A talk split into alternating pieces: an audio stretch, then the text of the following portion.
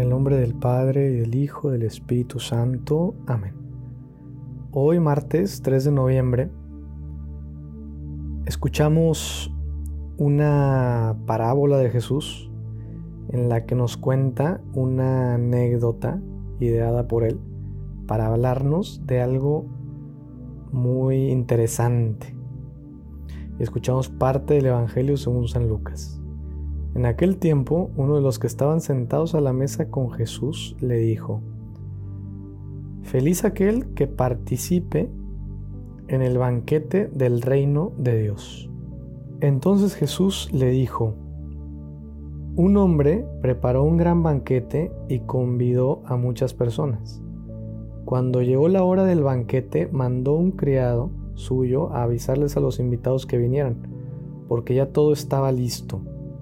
Pero todos, sin excepción, comenzaron a disculparse. Uno le dijo, compré un terreno y necesito ir a verlo, te ruego que me disculpes. Otro le dijo, compré cinco yuntas de bueyes y voy a, a probarlas, te ruego que me disculpes. Y otro más le dijo, acabo de casarme y por eso no puedo ir.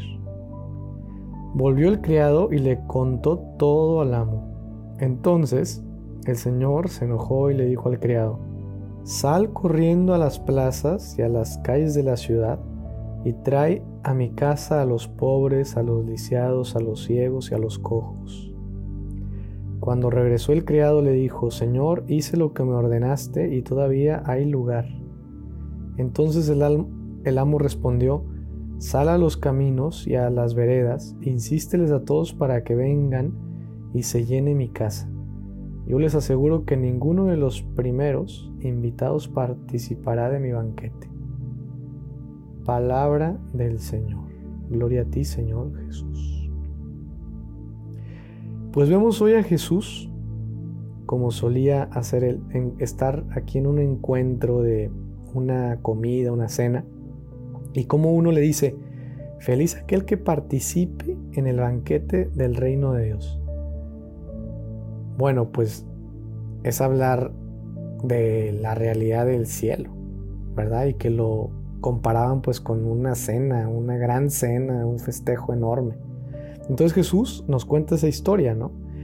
Y vemos cómo los primeros invitados pues dan excusas y no quieren ir, ¿no? Al banquete que les tiene preparado este, este señor rico. Y pues entonces como ve que ya está el banquete, dice, pues vamos a invitar a los pobres, a los lisiados, ciegos y a los cojos. Y todavía queda lugar. Es decir, Jesús nos está haciendo ver que nos prepara algo hermoso y que obviamente nadie está obligado, ¿verdad? Forzado a estar en esta realidad tan hermosa que nos prepara. O sea, va a respetar nuestra libertad siempre, siempre, siempre, siempre. No es que sea entre comillas, mala onda, ¿verdad? Y diga, bueno, pues unos los voy a dejar fuera.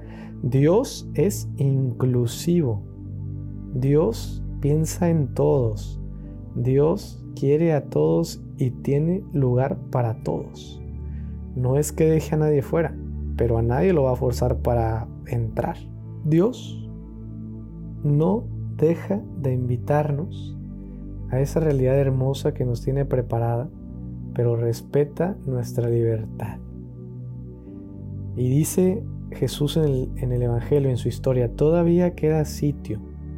Ojalá que tú y yo, en nuestra vida, queramos prepararnos para esta realidad hermosa y también ayudemos a muchos más a que descubran esa invitación del amor de Dios para vivir esa plenitud de felicidad que comienza ya desde esta tierra y que es sin límites en la eternidad.